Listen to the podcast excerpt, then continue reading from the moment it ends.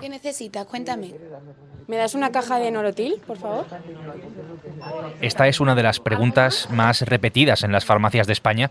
Tal vez la hayas hecho tú en multitud de ocasiones. Y es normal porque lo consumimos por millones, el Nolotil, algo que no ocurre, por ejemplo, en otros países.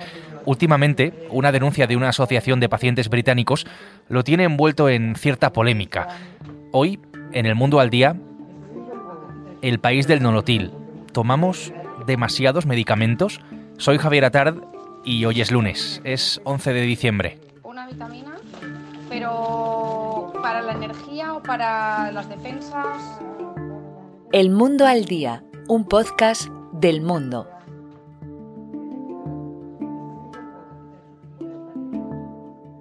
Si vamos a hablar de medicamentos, tenemos que estar 100% en una farmacia. Mi farmacéutica de confianza se llama Madalena y quién mejor para darnos una visión de primera mano y a partir de su experiencia sobre este asunto. Primero, le he preguntado por el famoso Nolotil, si es un medicamento que tomamos y que dispensa ella también con mucha frecuencia entonces en su farmacia. La media es de 10 diarios, 300 al mes, que es bastante cantidad porque además la gente lo toma con frecuencia y lo toma sin, saber que ya está tomando otros AINES, lo mezcla con medicación, lo toman para dolencias que piensan que funciona y no, o sea que hay mucha frecuencia de uso y además mal uso del medicamento. Y segundo, le he preguntado por lo que ella ve diariamente en su farmacia, si los españoles, como por otra parte parece, tenemos una especial tendencia mm, a automedicarnos y hacer un uso mm, abusivo entonces de los eh, medicamentos. Hay muchísima diferencia entre el paciente español y el paciente inglés, belga, holandés, alemán. Eh, nos automedicamos muchísimo. También es verdad que aquí los medicamentos son muy baratos y aunque se necesite receta para dispensarse, pues se hacen excepciones y que luego además hay muchas moléculas que tienen opción de venderse como medicamentos sin receta, así que no son conscientes para nada del problema de, utilizar mal los medicamentos. Y los medicamentos que yo más veo el abuso son los AINES, como pueden ser el ibuprofeno, el nolotil, el naproxeno, los antiinflamatorios, que es lo que comúnmente la gente conoce, y el paracetamol, eso muchísimo. Y luego también los antibióticos no se quedan atrás. O sea, la gente está muy acostumbrada a comprar antibióticos o que te piden un antibiótico y te ponen en la tesitura de que se lo vendas sin receta, que no se hace y no se puede hacer. Pero sí, hay muy mal uso de AINES y de antibióticos.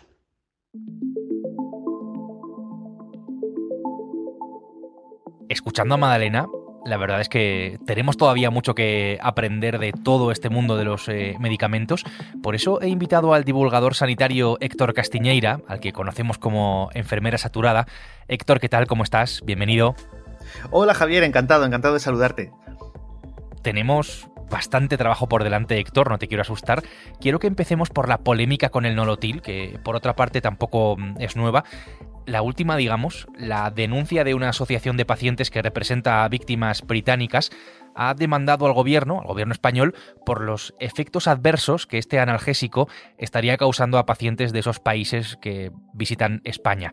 Por aclarar primero términos, Héctor, recuérdame qué es exactamente un analgésico lo que hace es calmar el dolor. O sea, las pastillas analgésicas lo que van a hacer es cuando tenemos un dolor, que bien puede ser pues un dolor de, por ejemplo, una rodilla, que nos duele de vez en cuando, ¿no? Un dolor en, en el abdomen, un dolor visceral, un dolor de cabeza, por, por, una cefalea tensional, por cualquier cosa, lo que va a hacer es que ese dolor en unos 20-30 minutos va a hacer que desaparezca. Eso es un analgésico, básicamente. El metamizol en España se comercializa con ese nombre que tanto conocemos, Nolotil, pero en países como Estados Unidos, Australia, Irlanda o el Reino Unido directamente ni se vende. Em, Héctor, ¿es peligroso? Bueno, a ver, el nolotil no deja de ser un medicamento, ¿no? Como estamos diciendo, es un fármaco y como todo fármaco tiene unos efectos secundarios que, cualquier paciente lo puede ver en el prospecto. esas hojitas que muchas veces no leemos, pero están ahí con todos los efectos secundarios. La verdad es que es un fármaco que eh, la Agencia Española del Medicamento, a pesar de esos efectos secundarios que se pueden dar, como con cualquier medicamento, ha considerado que es seguro. O sea, es un medicamento que podemos tomar, no es peligroso más allá de esos posibles efectos secundarios que se pueden dar, como con cualquier otro medicamento.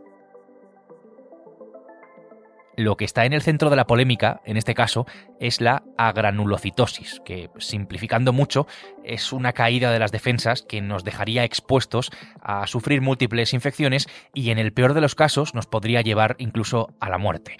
Este es un efecto secundario muy poco frecuente, por otra parte, salvo en el caso de los británicos, donde, por lo visto, podría ser más frecuente por una particularidad genética suya.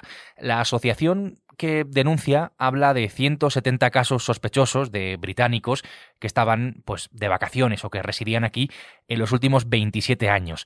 Claro, teniendo en cuenta todo esto, Héctor, ¿por qué se vende nolotil en España?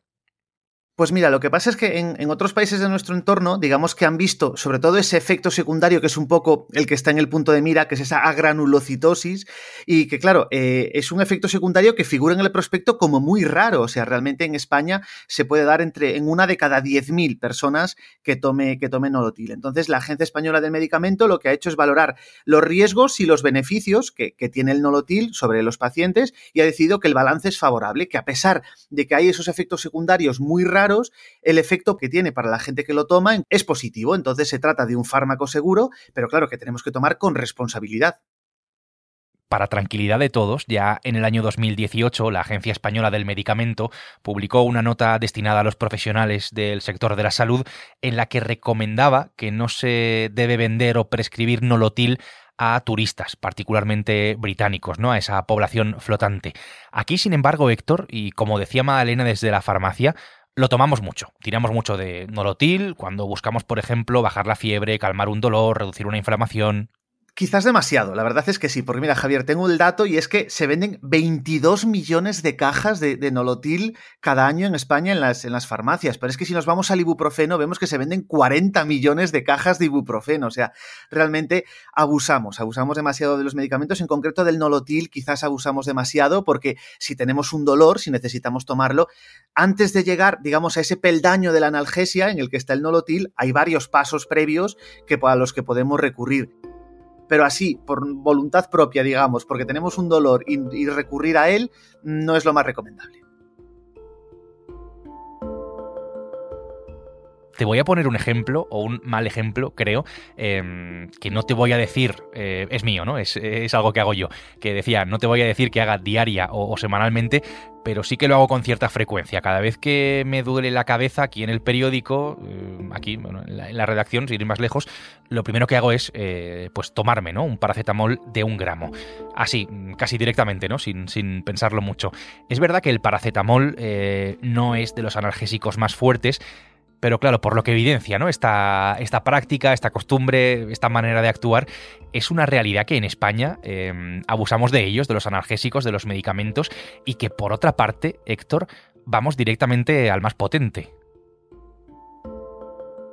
Sí, porque queremos que no queremos tener dolor y queremos acabar con él cuanto antes, además, ¿no? Y entonces nos parece que, el más potente es el mejor y el que más nos va a quitar el dolor. A ver, el ejemplo que pones es muy claro, ¿no? El paracetamol sí que es cierto que no es de los más potentes, estaría, digamos, en ese primer peldaño de la analgesia, está, está bien que recurras al paracetamol, pero nos vamos al de un gramo, ¿no? Al, al más potente que tenemos, cuando muchas veces es muy probable que eh, muchos dolores habrán desaparecido con el de medio gramo, con el de 500 miligramos, medio gramo de paracetamol habría sido suficiente. Pero como queremos acabar cuanto antes, ¿no? Con ese dolor, nos parece que el más potente es mejor y no es así. Muchas veces estamos tomando más medicamento del que necesitamos. O sea, realmente, si con un poquito de medicamento nos llega para calmar el dolor, no estoy diciendo que la gente tenga que vivir con dolor, ni mucho menos, pero si con media pastilla, con medio gramo es suficiente, ¿para qué me voy a meter un gramo completo? ¿no? Porque esto pues a la larga puede crear consecuencias, incluso además estamos al meter más medicamento, tenemos más riesgo de sufrir más efectos secundarios, o sea que si con medio gramo nos llega, pues mucho mejor. Me interesa, Héctor, que hablemos de las consecuencias de esto, del abuso de los analgésicos, eh, en fin, tan extendido. ¿Qué nos puede llegar a provocar ¿no? por ese abuso, esos efectos secundarios? ¿En qué lo podemos notar, digamos, negativamente para nuestro cuerpo? Pues en el caso de, los de los famosos AINES, que son los antiinflamatorios no esteroideos, que son los más consumidos en España, hay un riesgo que es bastante habitual, que es el riesgo de hemorragia digestiva, o sea, es decir, el riesgo de que de repente pues tengamos una hemorragia en nuestro estómago, en nuestro intestino, porque hemos, creado una úlcera, se ha perforado y empieza a sangrar. Esto es muy habitual si los tomamos, si abusamos de ellos, si los tomamos en una dosis muy alta y durante mucho tiempo. Y por otro lado, incluso que aparezca otra cosa que es la tolerancia, o sea, es decir, si yo estoy muy acostumbrado a tomarme siempre el antiinflamatorio más potente que existe, el que me venden sin receta, el que consigo es el, más potente, pues lo único que voy a hacer es que el día que realmente tenga un dolor agudo, no me van a hacer el mismo efecto que una persona que no esté acostumbrada a tomar ese antiinflamatorio. Entonces, por eso debemos ir siempre al de la dosis más justita. O sea, si nos llega, como digo, con media pastilla, ¿para qué nos vamos a tomar una entera? Pues sí, parece evidente, pero la verdad es que nos cuesta, ¿no? Ajustarnos eh, a esto, a esta costumbre, a esta manera de actuar. Pasa en el caso de los analgésicos, pero no solo en ese caso. Hablemos de los antibióticos, que también tenemos un problema con, con este asunto. Antes lo has explicado, hagámoslo en este caso también. ¿Cuál es la diferencia entre analgésicos y antibióticos? Por aclararlo simplemente.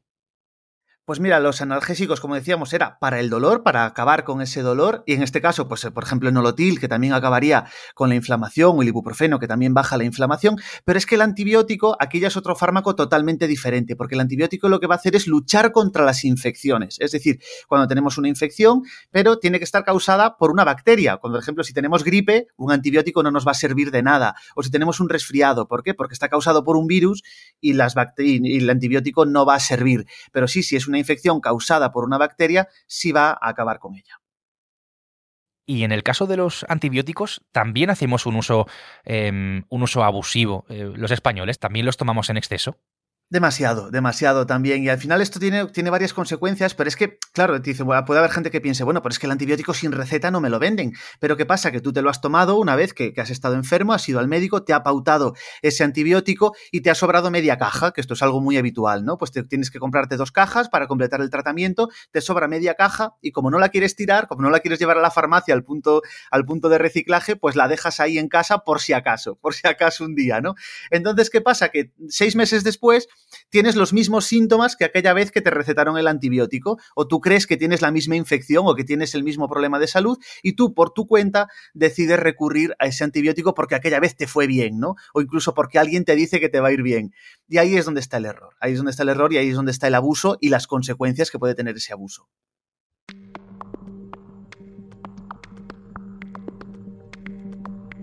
Consecuencias que son parecidas, Héctor, a las que comentabas antes de la tolerancia? Sí, lo que pasa es que en este caso la tolerancia es un poquito diferente, pero viene a ser lo mismo. En el caso de los, analgésicos, la tolerancia es que ya no me hace efecto cuando lo necesito, que ya no me calma el dolor cuando lo necesito. Y en el caso de los antibióticos, hablamos del gran problema de salud que tenemos ahora mismo, ese gran reto que tenemos de salud en todo el mundo, que son las resistencias a los antimicrobianos, las resistencias a los antibióticos. Es decir, tengo una infección, me tomo el antibiótico y de repente veo que no le hace nada. O sea, que me tomo el antibiótico y que la bacteria sigue a su aire porque el antibiótico no es capaz de acabar con ella. Y esto se debe entre varios factores, uno de ellos, y quizás el más importante, es ese abuso que hacemos de los antibióticos. Los tomamos tanto y cuando no los tenemos que tomar, que al final las bacterias, digamos que entre comillas, se acostumbran a que el antibiótico esté ahí y ya no me hace nada. Esto yo creo que nos debe llevar a una reflexión, ¿no? A pensar un poco más el uso que hacemos de los medicamentos, de analgésicos, de antibióticos, de antiinflamatorios, más que nada vamos, por nuestra propia salud, ¿no? Y porque puede llegar a ser, es peligroso. Em, no sé, Héctor, ¿consideras que deberíamos controlar un poco más los medicamentos que tomamos? ¿Que deberíamos, em, cómo decirlo, automedicarnos menos de lo que lo hacemos?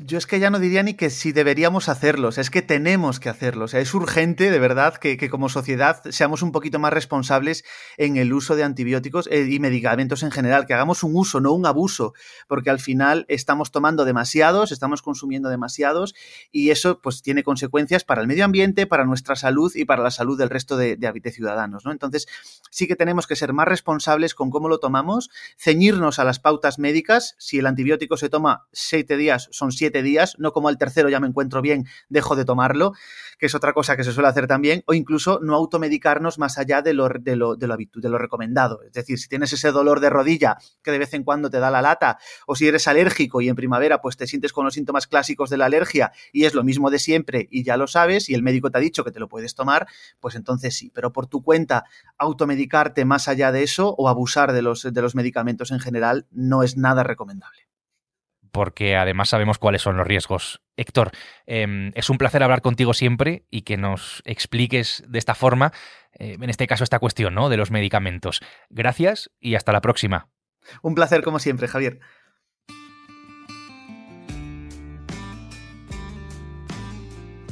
Héctor Castiñeira, enfermera saturada, ha hecho posible este episodio de El Mundo al Día en el que hemos escuchado también a la farmacéutica Madalena Aura.